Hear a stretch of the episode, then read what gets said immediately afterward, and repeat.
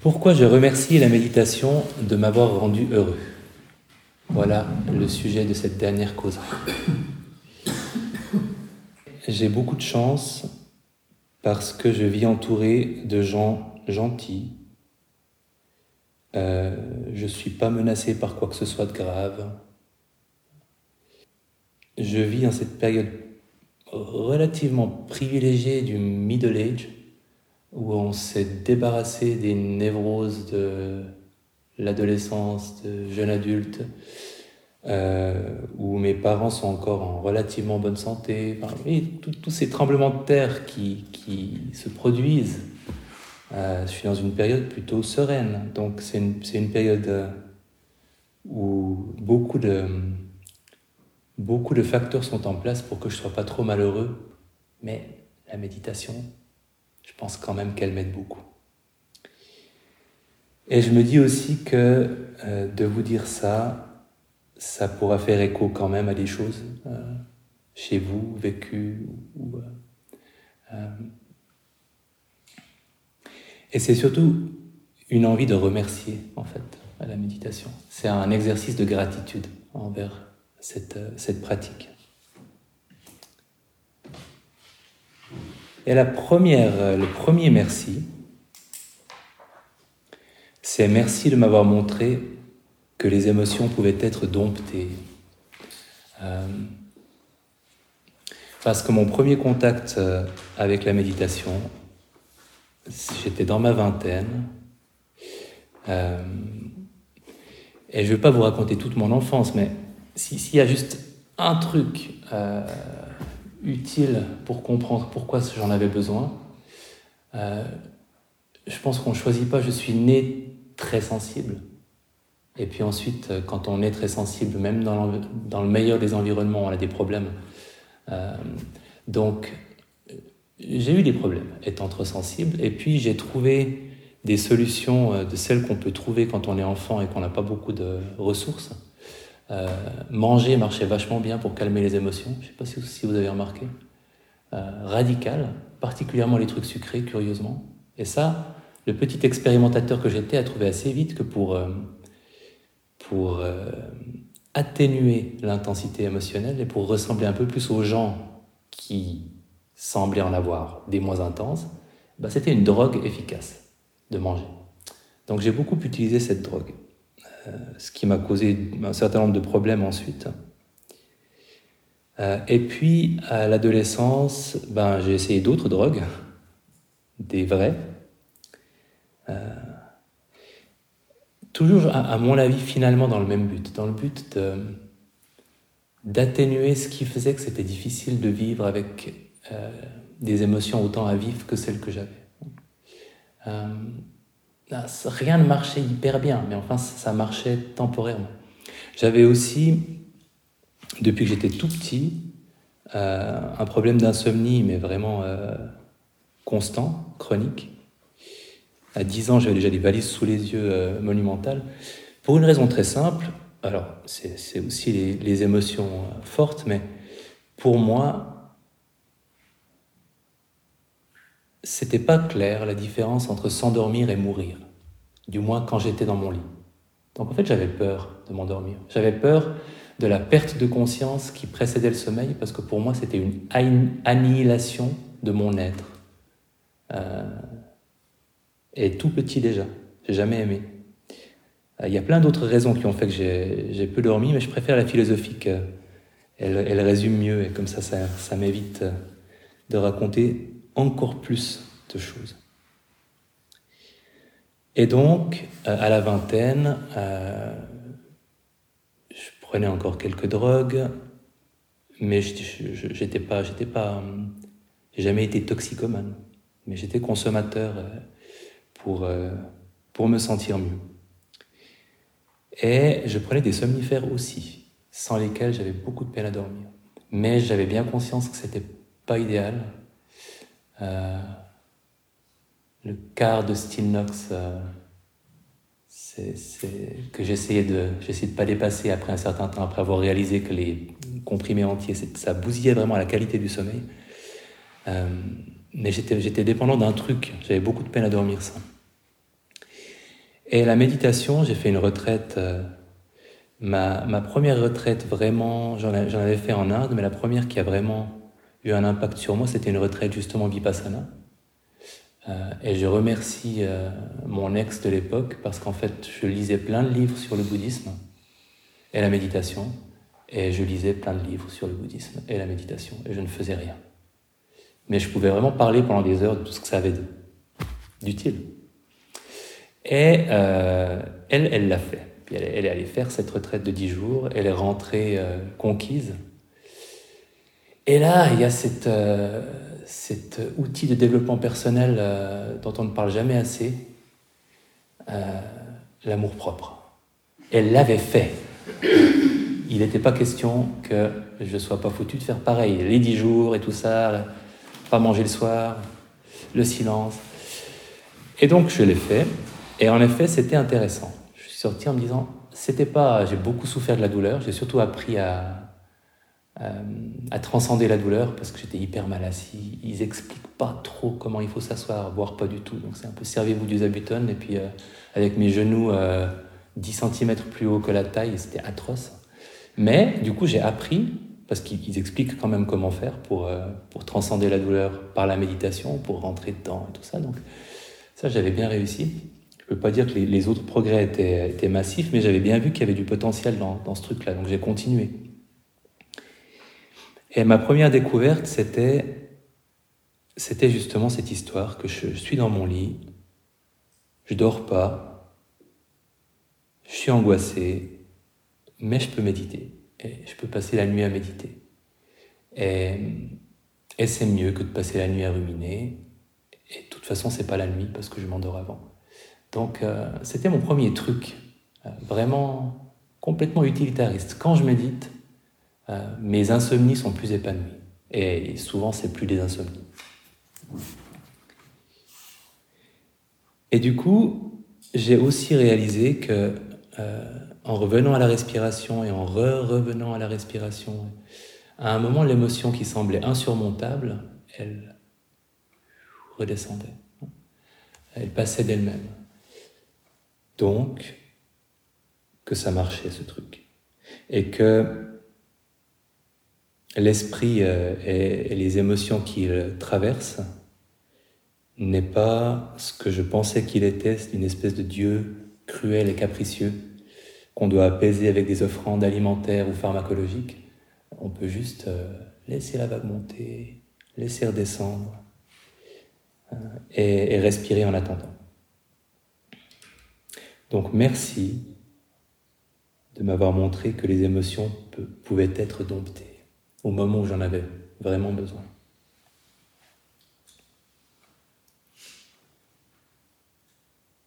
Et le deuxième, euh, peut-être pas exactement dans cet ordre, mais le deuxième dont je me rappelle, c'est la bienveillance. Parce que la bienveillance, ma première rencontre avait été calamiteuse. C'était justement euh, dans cette retraite à, Mon Soleil, euh, Goenka, où ils font un tout petit peu de bienveillance en, fin de journée. Et euh, c'était sinistre. En plus, euh, il y avait une traduction en français qui était un peu, clinique, on y croyait encore moins dans la traduction en français. Et c'était des phrases imposées, donc c'était. Euh, c'était puisses-tu que tu sois, mais que tu sois heureux, que tu sois en bonne santé, je me disais, oulala, j'avais l'impression d'être dans une secte euh, bizarre. Euh, euh, et, en plus, une secte qui me faisait finalement penser à, à, la, religion d'où je venais, mon catéchisme, j'avais pas spécialement envie d'y retourner. Donc, c'était vraiment bof. J'ai pas du tout croché. Et puis, plus généralement, j'étais un jeune garçon. les émotions, faut apprendre encore la bienveillance, tous ces trucs-là. Donc ça, ça, m'avait vraiment pas percuté. Euh. Mon cœur était moins développé que mon petit cerveau. Et donc, j'ai persévéré quand même parce que c'était de la méditation et que j'avais envie d'y trouver un intérêt. Et j'ai fait des retraites aussi 100% bienveillance un peu plus tard. Donc, j'ai vraiment essayé de me plonger dedans. Et déjà, ça m'a beaucoup aidé quand j'ai compris qu'on pouvait formuler ses propres phrases. Qu'en fait, il n'y avait pas de raison de garder les phrases stéréotypées euh, d'un vieux bouquin de commentaires bouddhistes, même pas de texte de commentaires bouddhistes il y a des milliers d'années, qu'on pouvait formuler les siennes. Ça a aidé déjà à, formuler un truc que je trouvais pas ridicule, parce que c'est compliqué d'être sincèrement engagé si on si n'adhère pas à la phrase qu'on répète. Et hum, je me suis amusé aussi, j'étais en, séjour en Argentine. Je parlais pas la langue, j'étais en train de l'apprendre. Et je me suis dit, je croise plein de gens, je marchais beaucoup dans la ville pour la découvrir. Je vais essayer d'adresser de la bienveillance informelle euh, aux gens que je croise et, dire euh, je te souhaite d'être heureux, je te souhaite passer une bonne journée. Intérieurement, bien sûr. Hein. Euh, et, et en choisissant un peu les personnes qui me paraissaient vulnérables, qui, me semblaient avoir la santé fragile, je leur souhaitais un petit truc par rapport à leur santé. Euh, euh, et j'ai fait ça un ou deux jours de suite. Et en fait, à la fin de la journée, à chaque fois, alors que j'y avais pas super cru, c'était un peu un exercice intellectuel, euh, ben, ça m'avait fait du bien. Donc, je dis, ok, ça peut marcher même si c'est pas complètement ressenti sur le moment, mais ça creuse le petit sillon euh, et il se passe quelque chose, comme ce que Salzberg avait aussi euh, décrit. Et puis après, bah, j'ai aussi euh, réalisé qu'on pouvait se passer complètement des mots. C'était même un, peu l'idée de départ dans la méditation traditionnelle. Et j'ai eu une expérience ou deux dans des retraites où, euh, où je me promenais vraiment avec ma petite flamme et je réalisais que je pouvais même rester croché. Je pouvais enclencher la bienveillance et comme on, oublie de couper la plaque, quoi, elle continue à chauffer euh, après la méditation. Et je restais un petit peu à, à, ressentir de la bienveillance pour les gens que je croisais dans la retraite, pour, euh, pour les portes, pour les bols, pour les pour un peu tout. Tout était empreint de cette qualité-là. Et c'était vachement agréable. Euh, et là, j'ai vraiment commencé à comprendre que ces états, euh, plus on les cultive, plus on les considère, plus ils prennent de la place et plus ils nous sont naturels et plus euh, ils, sont proches de nous, plus ils sont vraiment accessibles. et et ils sont devenus de plus en plus accessibles aussi dans la vie quotidienne.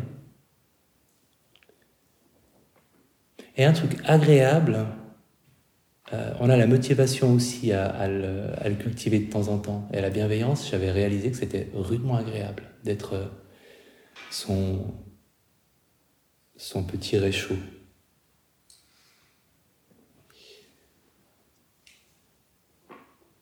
Et après, j'ai aussi, euh, je me suis aussi intéressé à la joie empathique, à la compassion.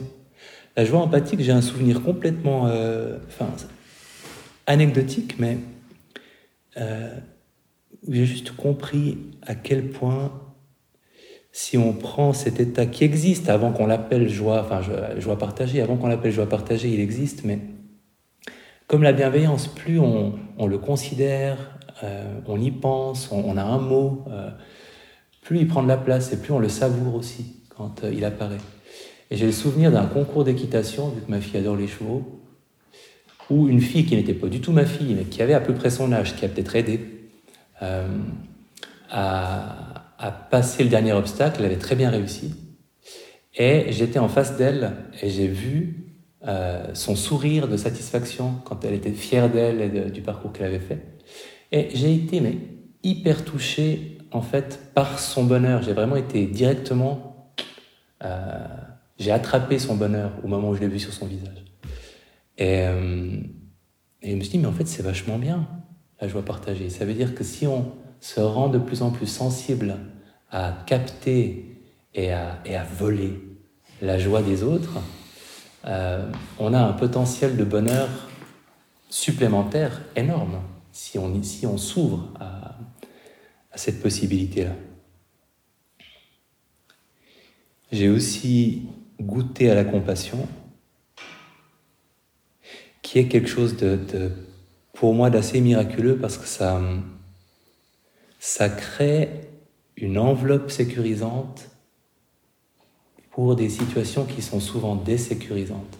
Quand on est face à la souffrance de quelqu'un, et encore plus quelqu'un qu'on connaît, euh, on, peut avoir la tentation de fermer euh, la porte à l'émotion parce qu'on a peur du chagrin, on a peur de la peur, on a peur euh, éventuellement de la culpabilité, on a peur, si on ouvre cette porte, la porte émotionnelle avec quelqu'un qui souffre en face de nous, euh, il y a plein de choses menaçantes pour notre intégrité, pour notre bien-être qui peuvent sortir. et en fait, avec la compassion, ça, ça fait figure de moufle du conte russe. Et cette moufle abandonnée dans la forêt, puis il y a une petite souris, ou je sais pas, un petit animal au début qui la trouve et puis qui se met dedans. Et puis après, il y a l'écureuil qui dit Mais j'ai froid, je peux entrer aussi. Puis l'écureuil entre. Et puis après, euh, euh, voilà, bon, le raton laveur, le machin, puis ça finit par l'éléphant. Euh, et, et, toute, la, toute la forêt se retrouve dans la moufle. Et c'est un peu ça, la compassion. C'est une moufle très extensible. il y a beaucoup de souffrance et ça nous fait peur. Et en fait, on peut tout rentrer dedans. Hein. C'est contenu. Hein. C'est contenu euh, chaleureusement. Et je, l'utilise tout le temps, en fait, depuis. Pas, pas euh, formellement, mais juste euh, comme de pouvoir se servir. On dit, oulala, c'est une situation délicate. Comment, euh, comment ne pas fermer la porte à l'émotion parce que je peux pas? C'est me fermer la porte à la personne qui souffre en fait, si je fais ça.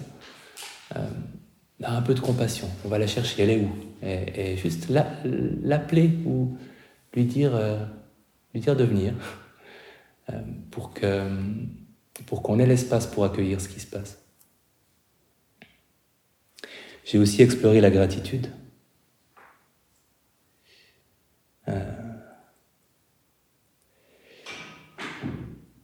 Pour feu ma grand-mère maternelle, qui faisait des omelettes délicieuses, des tourtes de Linz exquises, qui avait un fichu, comme elle disait, dans les cheveux, euh, et qui, quand euh, je quittais sa maison, toujours en cachette, chaque fois que je venais, qu'on venait les voir, toujours en cachette, en cachette de mes parents, en cachette, euh, tout le monde était parti, elle me mettait une pièce de 5 francs dans la main,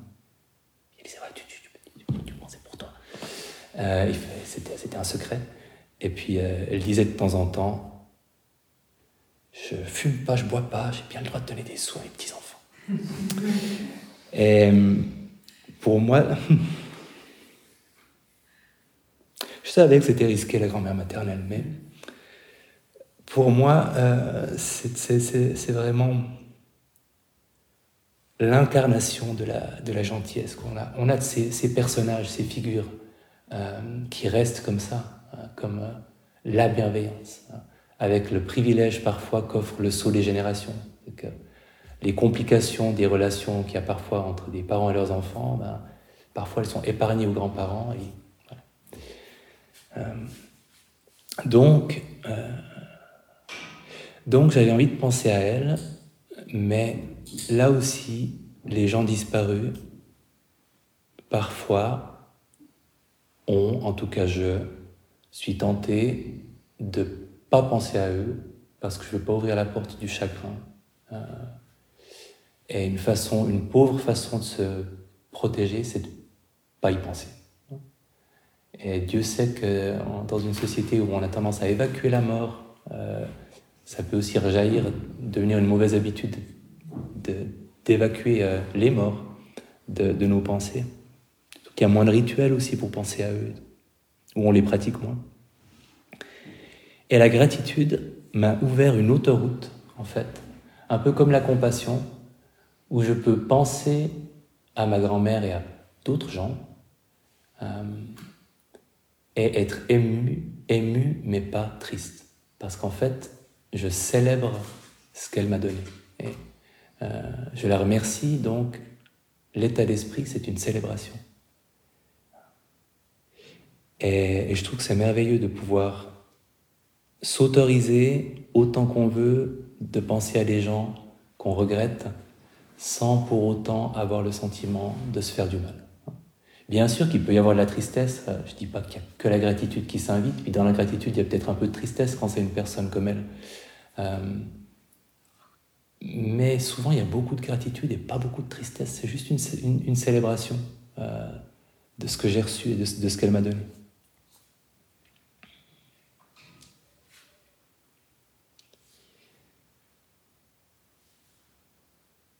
Donc, merci.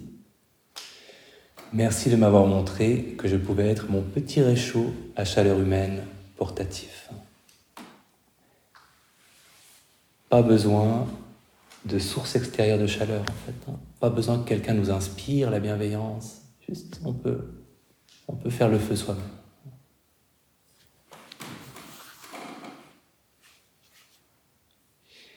Et il y a la pleine conscience, c'est-à-dire la conscience de l'impermanence et de la désidentification, cette espèce de baguette magique qui transforme quelque chose de, submergent et d'insurmontable en quelque chose qui n'est pas qui nous sommes et qui va passer.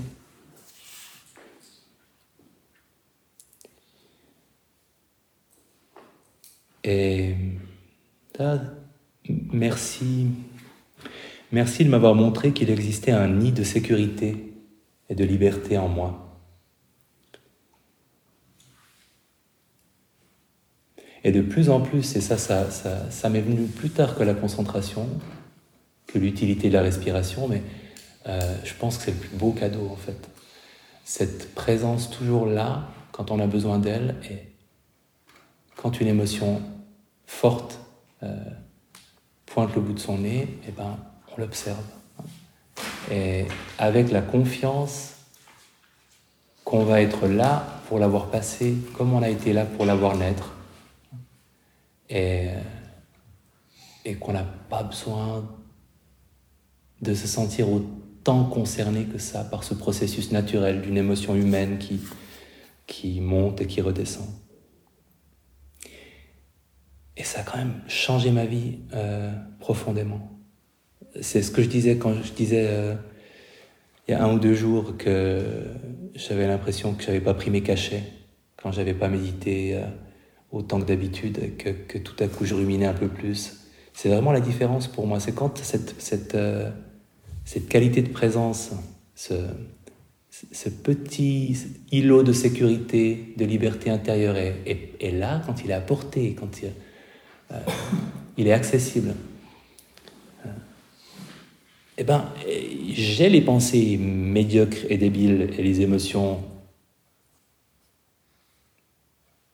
inadéquates parfois euh, qui débarquent, mais c'est vraiment comme, euh, comme ce voisin, euh, un, peu, un peu pénible, et puis on ouvre la porte, puis voilà, il va sortir après un moment, et j'ai cette relation de mauvais voisinage assumé avec certains de ses visiteurs. Et quand j'ai un, un, orgueil euh, qui pointe le bout de son nez, un petit sourire, oui. comme, euh, comme on considère un, enfant de 5 ans mégalomane, quoi. Mais oui. Euh, la honte qui m'a tellement gêné, où c'est vraiment un, petit, une petite morsure, et puis ben voilà quoi. Il y a des, il y a, des, il y a des conséquences à long terme aux, nombreuses erreurs que j'ai pu commettre dans ma vie, et puis des bouffées de honte de temps en temps qui sont plus des raz-de-marée de honte. Ça me va. Hein. C'est vraiment une histoire de changer de relation et pas de faire disparaître quoi que ce soit. Et on parle beaucoup de, de, de liberté, la liberté que donne la méditation. Je dois reconnaître que pour moi, il est aussi beaucoup question de sécurité. Il y a vraiment cette idée de quoi qu'il m'arrive, ça peut être une question de temps, de patience, si on perd de vue cette présence-là, euh, si, elle si elle plus là parce qu'on est submergé, c'est trop fort, il y a trop de sollicitations, il se passe beaucoup de choses, oui, bon, bah, il faudra plus de temps. Euh, ou peut-être qu'au lieu d'y avoir accès maintenant, on y aura accès quand on y repensera plus tard, et, à un moment ou à un autre, le travail se fera. Donc ça donne une grande, euh, un grand sentiment de confiance et de sécurité. Merci de m'avoir montré qu'il existait un nid de sécurité et de liberté en moi. Après l'éthique, est-ce que c'est aussi important que les autres? Je pense pas, mais c'est quand même euh, l'importance de l'éthique dans la pratique méditative, le fait que ça fasse partie en fait du chemin méditatif traditionnellement, euh, et que ça m'ait permis de ben, de comprendre que ça rend heureux d'être bon, en fait. Ça, ça, contribue au bonheur et ça en fait partie. Je pense que ça m'a fait du bien parce que j'ai vraiment l'impression que je, je, vis et ai grandi dans un environnement qui a complètement oublié ça. Que, que, qu'être bon rend heureux. La, preuve, euh, c'est justement euh, que même des gourous du développement personnel euh, ont un manoir. C'est être une bonne personne qui, qui rend heureux. C'est pas le succès. Et je pense que c'était une valeur évidente à l'époque antique et vraiment enterrée aujourd'hui. Je suis pas. Il y, avait plein d'horreurs à l'époque antique, hein, j'oublie pas. euh, mais là, c'est un truc qui me semble, on a, violemment perdu de vue. Peut-être euh, d'avoir voulu se séparer de, la morale euh, qu'on trouvait un peu pesante la morale chrétienne traditionnelle, et qu'il y a eu tout ce mouvement de s'éloigner de la morale traditionnelle, mais il en faut une. Au moins, il faut une éthique à défaut d'une morale. Et il faut reconnaître qu'elle est importante. Et puis ça pose la question, et évidemment ne pas nuire, faire du bien, et puis dans, dans un monde qui part un peu en sucette comme le nôtre en ce moment, euh, à quel point notre bonheur dépend-il aussi de notre contribution à ce que le monde parte un peu moins en sucette? Euh, Je me pose en ce moment pas mal cette question aussi. La, la, responsabilité éthique. Ça va un petit peu avec le juste mode de vie euh, bouddhistes, que, la façon dont on conduit sa vie euh, contribue à notre bonheur. La méditation a changé ma relation au plaisir. Et donc je lui dis merci d'avoir augmenté ma capacité à prendre du plaisir avec des petites choses.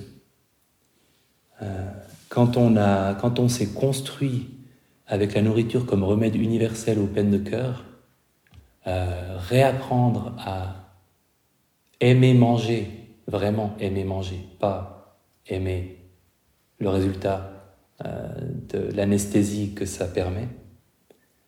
Euh, c'était tout un programme. Et je peux déjà dire que ma première retraite, je n'avais pas réussi du tout. Il m'a fallu beaucoup de temps en fait. Et ça, c'est pour ça que je vous en avais parlé aussi il y a deux jours. Il y a des domaines de notre vie, pour des raisons qui, sont toujours des raisons, euh, qu'on garde à l'écart de notre pratique méditative en disant oui, non, je médite là, je médite là, je médite là, mais ça c'est autre chose. Je peux pas appliquer la méditation à ce domaine-là, c'est, c'est, c'est compliqué, c'est pas possible. Et c'est suspect. Donc euh, il, faut, il faut encore plus le faire. Mais il m'a fallu, il m'a fallu un moment. Je, laissais vraiment ça entre parenthèses et j'allais dans des retraites et je, je faisais comme les gens. Voilà, je ah, ils mangent comme ça plutôt lentement, ils regardent leur assiette, ok, je vais faire ça, donc je mange lentement. Mais le, le cœur n'y aidait pas du tout.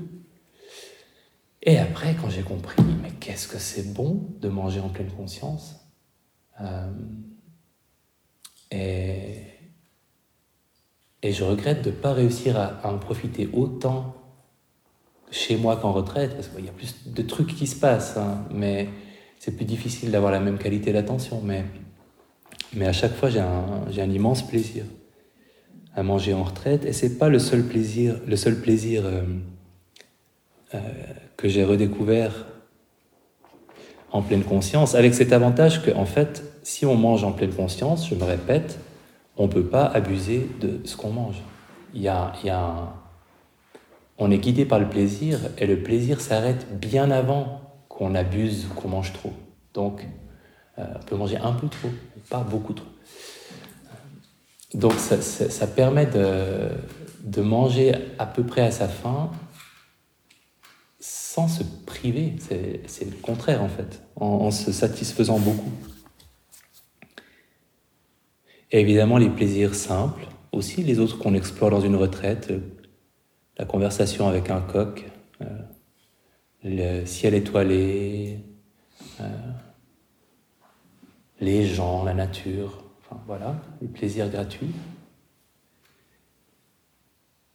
Et alors il y a eu au moins un autre gros facteur qui a contribué à ça, mais il y a aussi un moment où je, me suis euh, tout à coup rendu compte que j'avais plus envie de boire de l'alcool euh, du tout, alors que j'étais pas un grand buveur, parce que ça m'apportait rien. En fait, ça me gâchait ma réalité. Ma réalité avait moins bon goût. Comme si on vous mettait trop de sel, trop de sucre. Vous dites, ah, c'était bon, puis là, il y a trop. Euh, exactement comme ça. Et du coup, c'était très. C'était pas une privation ou rien, c'était. En fait, ça me gâche le goût de la réalité. Et la, réalité est déjà tellement intoxicante euh, que je veux plus rien y ajouter.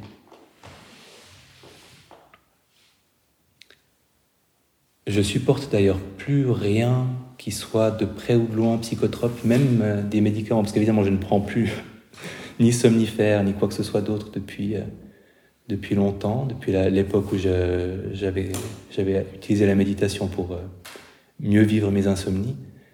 Mais, mais même ceux, qui ont les effets secondaires de type psychoactif, qui sont les médicaments pour d'autres choses, me posent des problèmes qui ne me posaient pas avant. Donc je, j'ai un rejet de ce qui altère ma capacité à goûter le monde tel qu'il est. Euh, qui est un, voilà, un effet secondaire.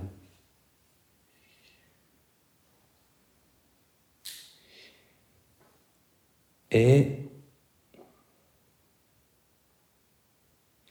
je dois parler aussi du chapitre suivant, dont j'ai déjà parlé une ou deux fois, parce que si je veux remercier la méditation pour tout ce qu'elle m'a apporté, je dois aussi parler de ça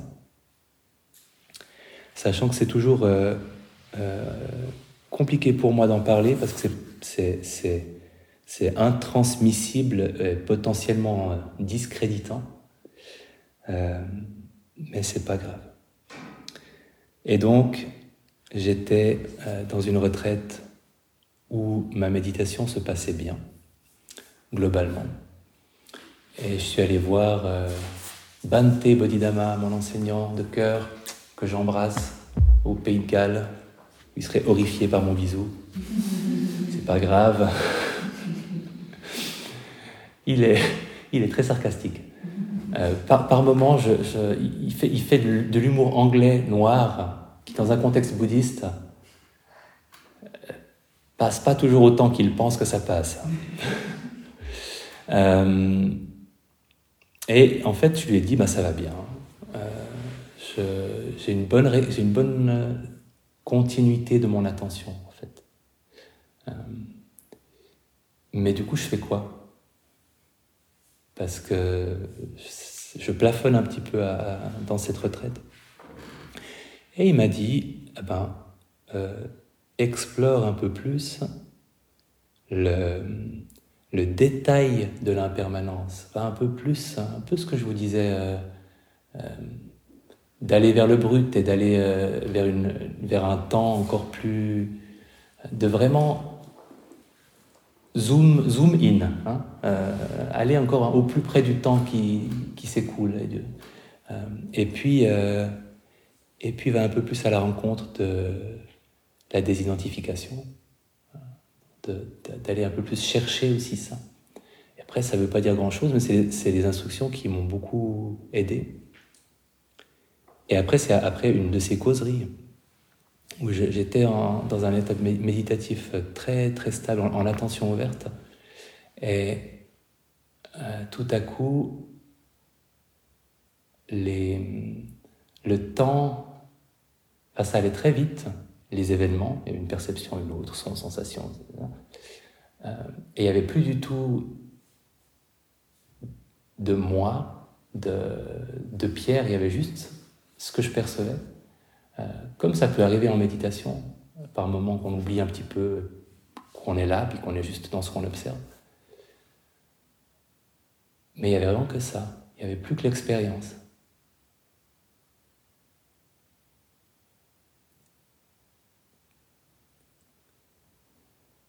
Et,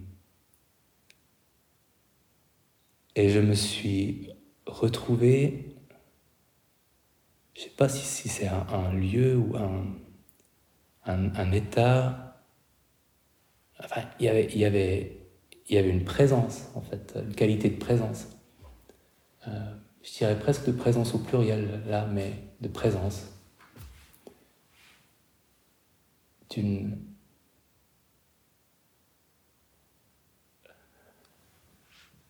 d'une extrême bonté. Euh,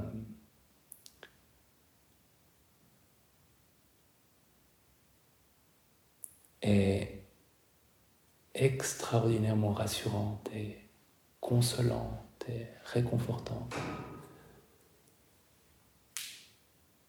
qui me donnait l'impression que j'étais réuni avec une famille perdue depuis très longtemps. Enfin, vraiment, cette impression que vous pourriez imaginer avoir si ça fait 20 ans que vous avez complètement perdu de vue euh, vos, parents, je sais pas, et que tout à coup, ah, vous les retrouvez.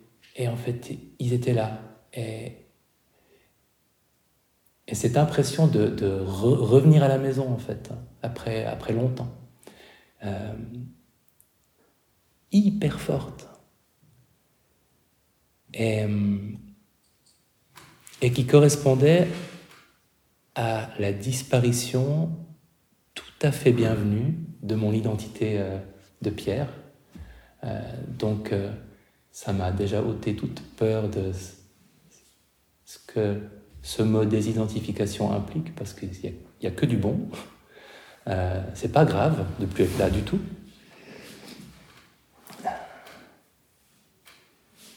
Et la compréhension, pas évidemment intellectuelle, mais juste la, compréhension que c'était plus vrai que, mon vrai, euh, que, que la vie euh, habituelle n'était pas la vraie chose, que ça c'était vrai, mais de le dire n'a aucune espèce de valeur, mais c'est une évidence, comme une évidence physique. C'est c'est euh, c'est plus net, c'est plus vrai, c'est plus lumineux, c'est la, la vraie vie en fait. Et la, la, la, la certitude que c'était là avant et que ce sera là après, moi. Donc qu'en fait, euh, ce, truc-là, euh, cette réalité vécue était, est un truc très temporaire, mais c'est absolument pas grave, parce que la vraie réalité, la vraie chose, elle était là avant, elle sera là après, et ça n'a pas d'importance en fait. Et donc, euh, et donc, c'est un gros impact sur moi et ça s'est reproduit de temps en temps, euh, un, peu, un peu de façon différente.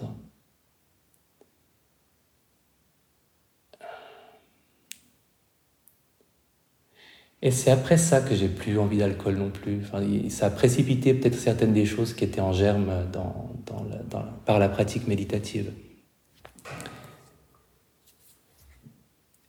Et en même temps, ça me manque combrait.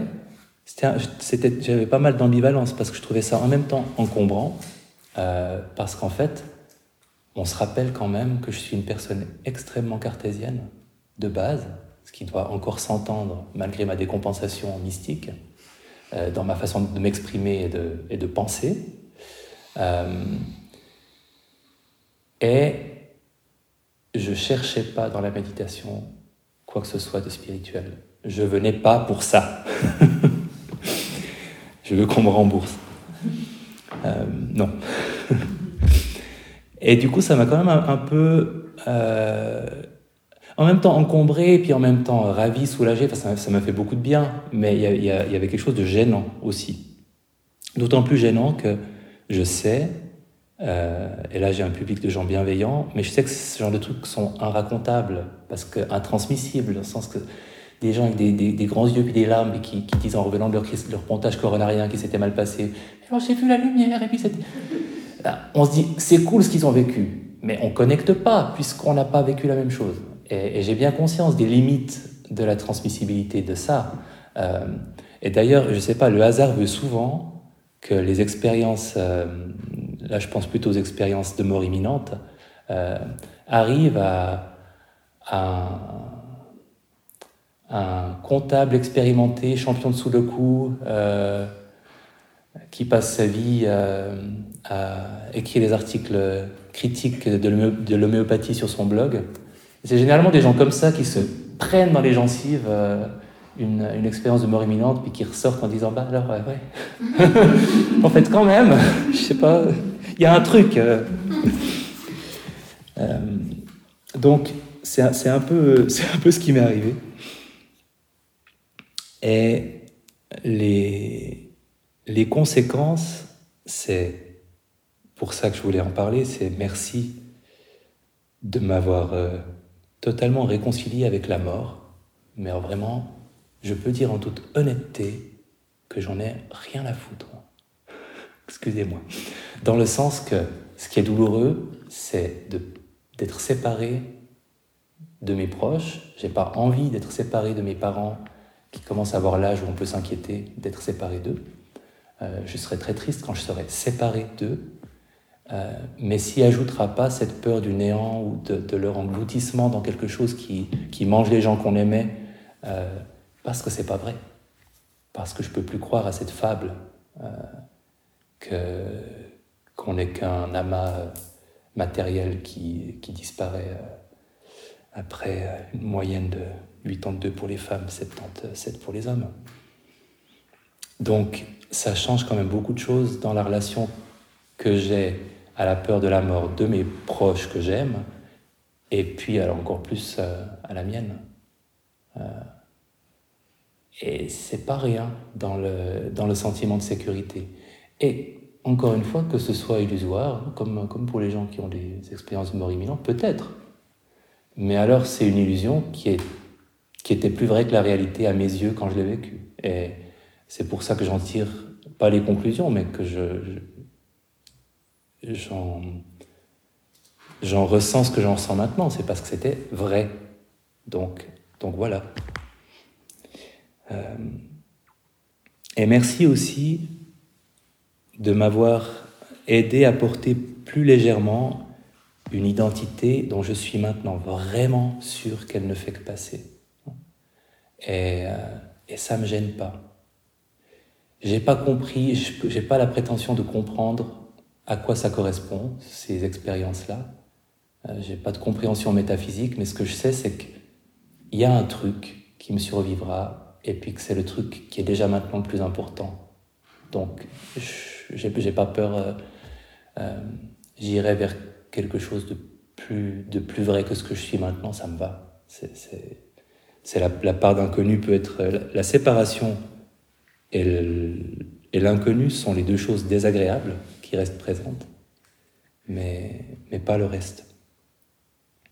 Pour un petit garçon qui avait peur du néant euh, quand il n'arrivait pas à s'endormir, c'est, je dirais que la méditation était particulièrement généreuse de, de me réconcilier avec ça.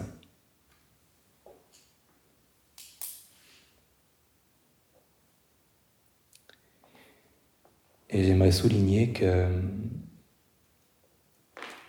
que ça m'énerve quand même idiot, hein. mais à chaque fois que je. Je ne l'ai pas fait beaucoup, je l'ai fait trois fois, je pense, que je raconte cette histoire, euh, je me dis, non seulement l'histoire est euh, invraisemblable, m'expose, euh, je sais pas, au ridicule, on va me prendre pour un illuminé, mais en plus, je vais la raconter de façon robotique parce que ça fait longtemps que les émotions ont disparu. Et, j'y recrois à chaque fois. Dis, ah oui, là, certes, la dernière fois, t'avais à moitié fondu en larmes, mais là, il s'est quand même passé, euh, tu vois, bientôt 7 ans, tout ça. Eh ben non. Ce qui veut aussi dire quelque chose dans, l'importance euh, que ça a, c'est qu'en fait, c'est impossible de dépasser, de passer outre, euh, de digérer le bouleversement que, que ça, ça, provoque, que ça a provoqué, que ça provoque. Euh, je voulais remercier la méditation pour tout ça et vous remercier vous parce que euh, quand j'ai commencé à enseigner, euh,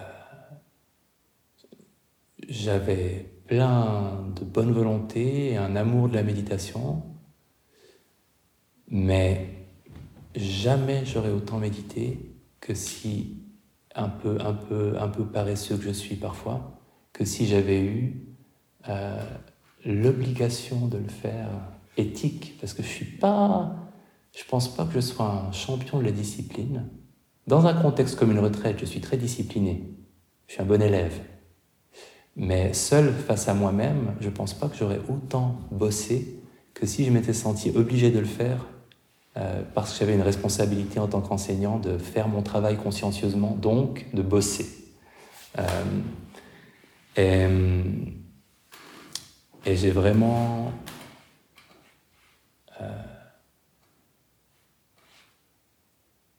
vécu, évolué, grandi dans ma pratique méditative grâce à mes gentilles participantes et à mes gentils participants.